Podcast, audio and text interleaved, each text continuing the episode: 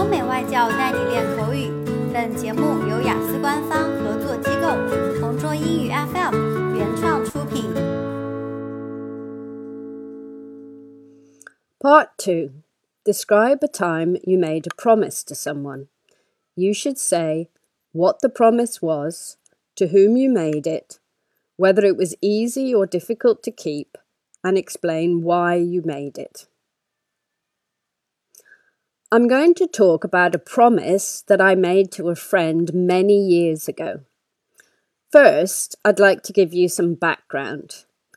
This friend and I had been students together at university, where we were both studying modern languages, but different ones. She was studying Spanish, and I was studying French.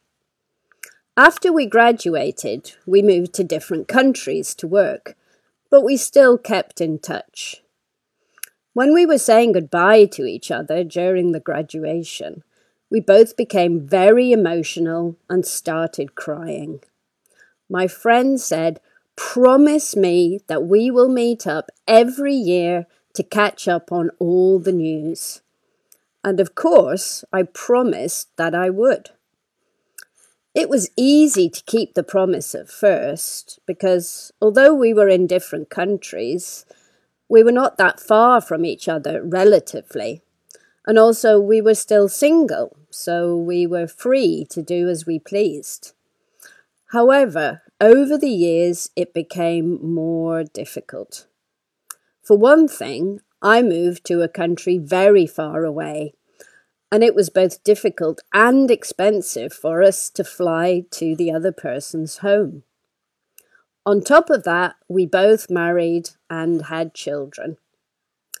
When you have dependents or people who you have to think about all the time, it isn't very easy to just get a flight and go and visit someone.